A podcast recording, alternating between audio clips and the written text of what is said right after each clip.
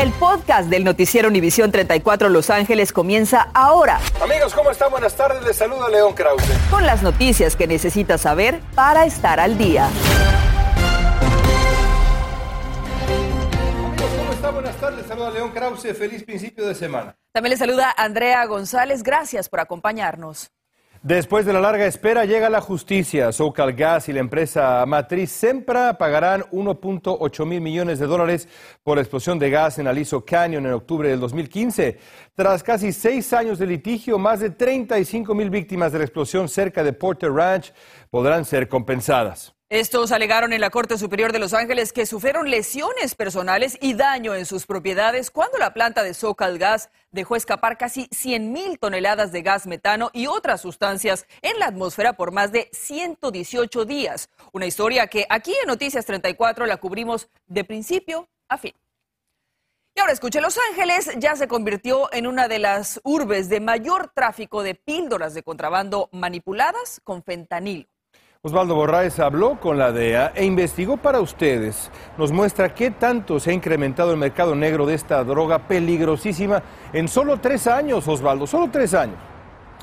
León Andrea, muy buenas tardes. Esta es una historia que nosotros hemos estado cubriendo yo personalmente ya por varios meses. No solamente las autoridades a nivel federal han estado advirtiéndole a los padres de familia lo que está ocurriendo a nivel electrónico. Compra la píldora y muchos de sus hijos tristemente terminan en un cementerio. They could potentially cause death. That two milligram dose of fentanyl could cause death. El vocero de la Agencia Federal Antidrogas DEA me dijo hoy que están preocupados por el nivel de decomisos de píldoras que han sido manipuladas con fentanilo en Los Ángeles. These pills are being sold deceptively. Dice, estas píldoras están siendo vendidas de manera engañosa. El comprador va a las redes sociales buscando OxyContin o Xanax o Percocet. Nos dijo, las píldoras se venden en la red y las envían a domicilio. El año pasado, en el país, 93 mil personas murieron por sobredosis causada por fentanilo, según la DEA. Nosotros indagamos más y pudimos determinar que el mercado negro de medicamentos falsos sigue aumentando de manera alarmante. En el 2019, según la DEA, incautaron 2.6 millones de medicamentos. En el 2020 ese número se triplicó a 6.8 millones y en lo que vamos del 2021 ya son 9.6 millones. Según el agente encargado de la DEA en Los Ángeles, las píldoras han sido rastreadas y se descubrió que son fabricadas por cárteles con componentes comprados en China y la India, los químicos. They're being brought into Mexico. It's Mexican drug trafficking organizations that are making them. They're very profitable. Dice, son importados de contrabando a México y las organizaciones de tráfico de drogas mexicanas fabrican y distribuyen las píldoras, haciendo mucho dinero.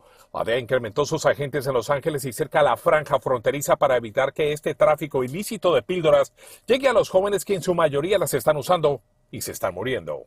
Es que las cifras son verdaderamente preocupantes. Escuche esto, en los primeros seis meses de este año incautaron más de 1.200.000 de estas píldoras. La pregunta que tengo yo para usted en su casa es, ¿sabe qué están haciendo sus hijos en el Internet?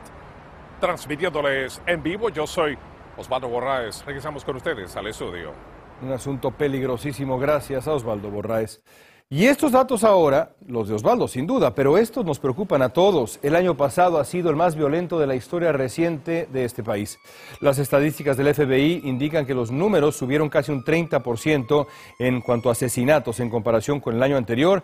En el 2020 fueron 21.570 homicidios, esto es 4.9% más que en el 2019. Los delitos violentos en general, como asaltos, robos, violaciones, aumentaron también. Por su parte, la policía de San Diego pide la colaboración de testigos para aclarar las circunstancias de sospechosa muerte de una mujer de 40 años de edad y su hijo de dos ocurrida el sábado pasado en Petco Park, mientras miles de aficionados entraban al juego de los padres. Cayeron desde una altura equivalente a seis pisos. El padre del niño también estaba en el lugar. La policía de Orange incrementó el patrullaje en la Universidad de Chapman tras un reporte de que un hombre intentó violar a una mujer a la una de la madrugada en Henley Hall. La víctima hacía una llamada telefónica cuando un hombre de unos seis pies de estatura, vestido de negro y con una máscara de esqueleto, tiró a la mujer al piso. Ella logró defenderse y el sujeto tuvo que huir. Y a menos de 24 horas de un fatal accidente en una peligrosa intersección de Pacoima, la viuda de la víctima y miembros de la comunidad le piden a la concejal de la zona y a las autoridades más seguridad en el área. Norma Roque regresó hoy a la escena del accidente y tiene los últimos detalles. Yo quiero justicia para esa gente que se pasó llevando a mi marido porque él venía de trabajar. Fabiola Doris Muralles y sus tres hijos se quedaron anoche esperando a su esposo y padre, Edín Carías, de 45 años. Venía del supermercado, pero nunca llegó. Hizo su stop, pero el carro venía a alta velocidad y lo impactó. Eh, según dicen que él se bajó todavía del carro, pero en la bajada él cayó. Murió en el acto. De acuerdo con la policía de Los Ángeles, eran las 8 y 37 de anoche cuando Carías conducía este pica blanco hacia el este sobre la calle Bercer, sobre el Boulevard Laurel Canyon. En Pacoima venía este otro vehículo, conductor y tres pasajeros, supuestamente a alta velocidad. Después de eso, el carro morado siguió al, este edificio que, está mirando ahorita. Ah, ahorita tenemos tres juveniles eh, en el hospital y uh, una adulta. Anoche le reportamos sobre este accidente. Hoy regresamos a la escena.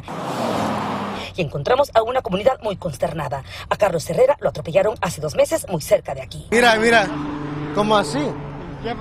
Ya, yo también solo caminé a la otra calle, al other side of the street y me pegaron. Rafaela Gómez vio a la víctima morir. Dice que ya no soporta tanto peligro. O hablar con nuestro concejal o ir a donde se tenga que ir para que tomen más en cuenta los peligros que existen en esta avenida. Pues no hay ni semáforo ni cruce peatonal. Hello, obviously, this is Norma Roque from Channel 34 Univision again. Hoy le dejé tres mensajes a la encargada de prensa de la concejal del Distrito 7, Mónica Rodríguez, aún sin respuesta. Fuimos testigos de la alta velocidad y como a este señor le tomó más de 10 minutos cruzar. Pues Dios que me dé paciencia, que me dé fortaleza para sacar adelante a mis hijos. El menor que dormía en esa habitación resultó con lesiones menores. Mientras tanto, nosotros seguiremos insistiendo para hablar con la concejal Mónica Rodríguez y pasarle la preocupación de los residentes de la zona que ven todos los días su vida en peligro para ver qué o cómo va a mejorar esa situación. En Pacoima y en vivo soy Norma Roca, regresamos a los estudios. Norma, si el desgarrador testimonio de esta mujer no conmueve a las autoridades, nosotros seguiremos insistiendo hasta que haya solución. Gracias.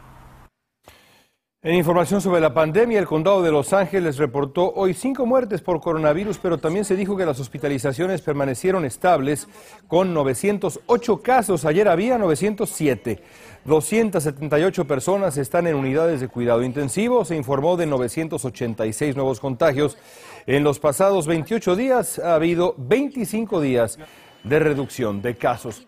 Y podría ser cuestión de días para que Pfizer BioNTech pida la autorización para su vacuna para niños de entre 5 y 12 años, así lo anunció la compañía. Esto da esperanza de poder ofrecer pronto la protección, la inmunidad a esta población que ha quedado vulnerable ante el coronavirus, nuestros niños y cuyos casos de contagio siguen aumentando. Actualmente la vacuna está aprobada solo para pequeños de 12 años y, por supuesto, mayores. Reciente estudio muestra que durante la pandemia los niños y adolescentes tuvieron un aumento de peso alarmante. Kaiser Permanente estudió a unos 200 mil niños y jovencitos del sur de California y encontraron que el mayor aumento fue entre los más pequeños. Entre los de 5 y 11 años aumentaron 5 kilos, mientras que los de 16 a 17 aumentaron un promedio de 2 kilos. Activistas proinmigrantes están haciendo un fuerte llamado a los senadores de Estados Unidos para que permitan que las personas que carecen de estado legal en este país, pero que contribuyen con su trabajo al desarrollo económico, puedan trabajar sin temor a los agentes de migración. Estuvieron frente al edificio federal de Los Ángeles para hacer esta, esta sentida petición. Escuchen. Este es el momento, el mejor momento para que se mueva la reforma migratoria eh, lo único que el partido tiene que hacer es desconocer la opinión, la opinión, ¿verdad? Eh, eh, de la parlamentaria y se puede hacer la reforma migratoria. Este histórico líder proinmigrante se refiere a la opinión adversa que emitió la semana pasada la parlamentaria Elizabeth McDonough, quien impidió que los migrantes puedan normalizar su estatus migratorio por un asunto de reglas en el Congreso. La administración Biden toma nuevos pasos para preservar el programa migratorio conocido como Programa de Acción Diferida o DACA, después de que una Corte Federal de Texas ordenara que el gobierno estadounidense dejara de otorgar nuevos permisos, ya que dijo que el gobierno no hizo el debido proceso, algo que está haciendo Biden. Escucha a uno de los líderes en esta lucha todas las personas que, en este momento tienen DACA, todos los jóvenes que, aplicaron por el programa hace unos meses y, no pudieron escuchar antes del fallo del, juez en Texas. Es importante saber que no ha cambiado nada.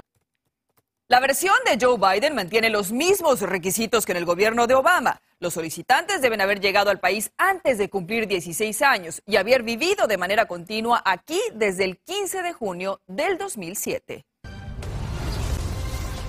No es un apodo, es una descripción precisa de la elegancia en el tiempo. Bueno, en instantes el gobernador de California hace un llamado a miles de familias que aún no han solicitado ayuda para pagar alquiler durante la pandemia. Hay muchos millones de dólares disponibles. Hablamos con padres de familia que dicen sentirse frustrados tras el cierre de cuatro de sus escuelas en un área mayormente latina y de bajos recursos. Hay un nuevo mural de la Virgen de Guadalupe en honor a las miles de personas que han muerto a causa del coronavirus. ¿En dónde está? Se lo diremos. Julio Urias llegó a la victoria 19, obtenerla 20 será hacer realidad su sueño. Además, Jalen Ramsey se une a Joe Kelly y celebra el mes de la herencia hispana vestido de mariachi. Estás escuchando el podcast del noticiero Univisión 34 Los Ángeles. Gavin insta a los inquilinos de California afectados por la pandemia del COVID-19 a solicitar fondos de alivio de alquiler pues el financiamiento seguirá disponible después del 30 de septiembre, que es la fecha límite para la protección de desalojo. La invitación de las autoridades sigue siendo a que usted ingrese cuanto antes a la página housingisky.com. Los pagos del estímulo económico de California ya comenzaron a llegar para miles de familias. La segunda ronda del estímulo dorado es para personas elegibles que van a recibir 600 dólares y 500 dólares por hijos. La Junta de Impuestos del Estado indicó las fechas en las que se van a enviar los cheques. Muchos los van a recibir como depósito directo, otros como un cheque físico. Ahí lo tiene. Bueno, Noticias 34 recibió múltiples llamadas de padres de familia que viven en la ciudad de El Monte. Ellos alegan que están siendo enormemente perjudicados tras el cierre de varias de sus escuelas. Mili Delgado habló con ellos y nos tiene su reporte. Nos tocó ahora sí que, que caminar a unos 15 a 20 minutos.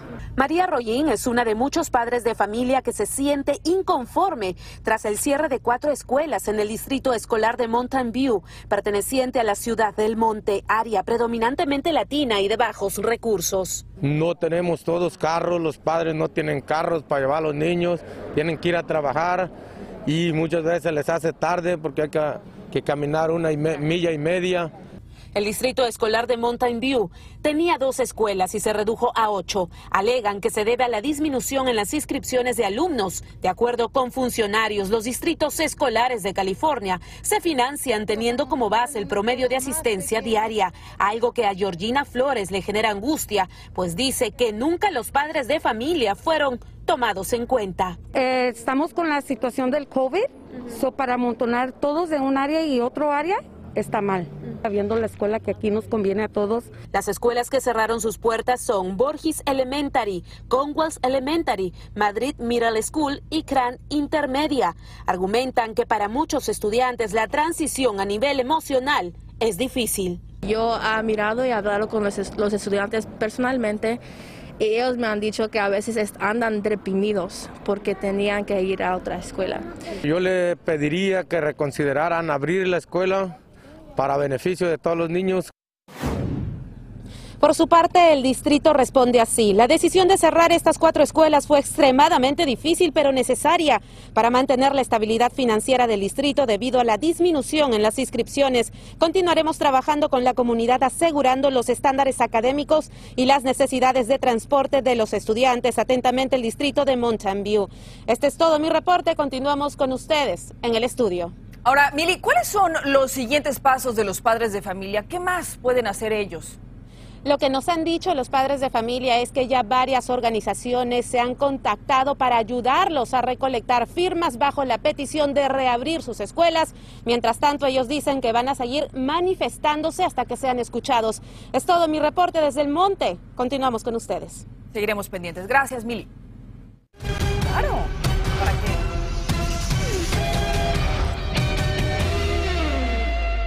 Y de la elegancia en el tiempo a la musa del deporte, Diana Alvarado y los Clippers para empezar. Para empezar con ellos, me encantan tus apodos, León. Muy buenas tardes. Bueno, los jugadores de los Clippers se reportaron a trabajar. Con el día para recibir a todos los medios arranca la pretemporada y Kawhi Leonard desea recuperarse de una cirugía y poder jugar esta temporada.